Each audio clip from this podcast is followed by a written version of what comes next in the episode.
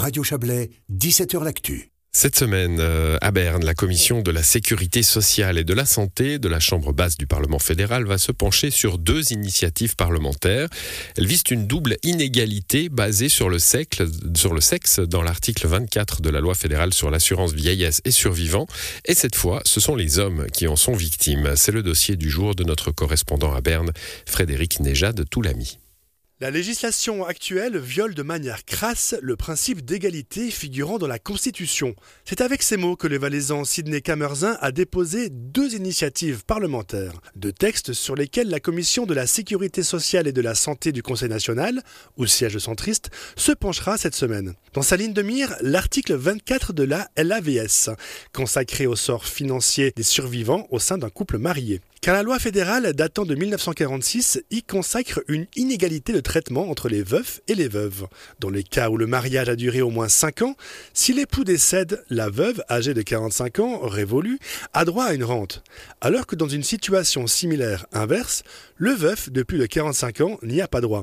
Sidney Camerzin. Aujourd'hui, je crois que quand on vise et on aspire à une équivalence au niveau de l'accès au travail, au niveau des assurances sociales, au niveau euh, fiscal, etc., on ne peut plus aujourd'hui justifier un traitement aussi différent uniquement basé sur le genre. Donc, euh, et refuser euh, une rente de veuve à des hommes uniquement parce qu'ils sont des hommes, Quant à la deuxième discrimination de la loi, elle repose sur le fait que le veuf, avec ses enfants mineurs, bénéficie d'une rente qu'il perd dès que le cadet atteint ses 18 ans, alors que la veuve, elle, la touche à vie.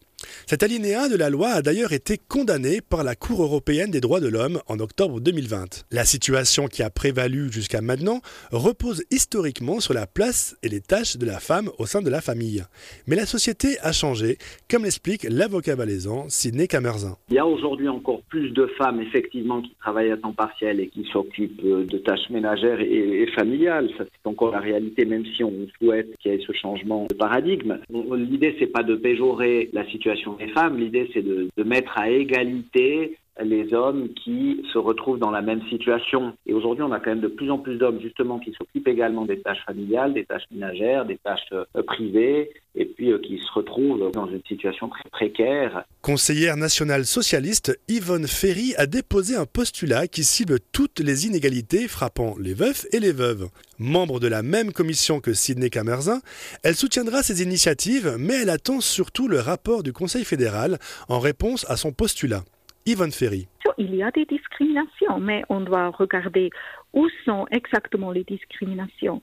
Parce que moi, je pense aussi qu'il y a des femmes et des hommes qui, qui sont seuls et qui ont besoin de soutien de, de l'État s'il y a des enfants. Le Conseil fédéral a quant à lui laissé entendre qu'il appellerait à refuser ces deux initiatives visant les veufs à l'article 24 de la LAVS, car il souhaite d'abord un recensement et une révision globale de toutes les inégalités qui perdurent au sein des assurances sociales, ce qui va nécessiter plusieurs années de travail. C'était le dossier de Frédéric Nejad Toulami.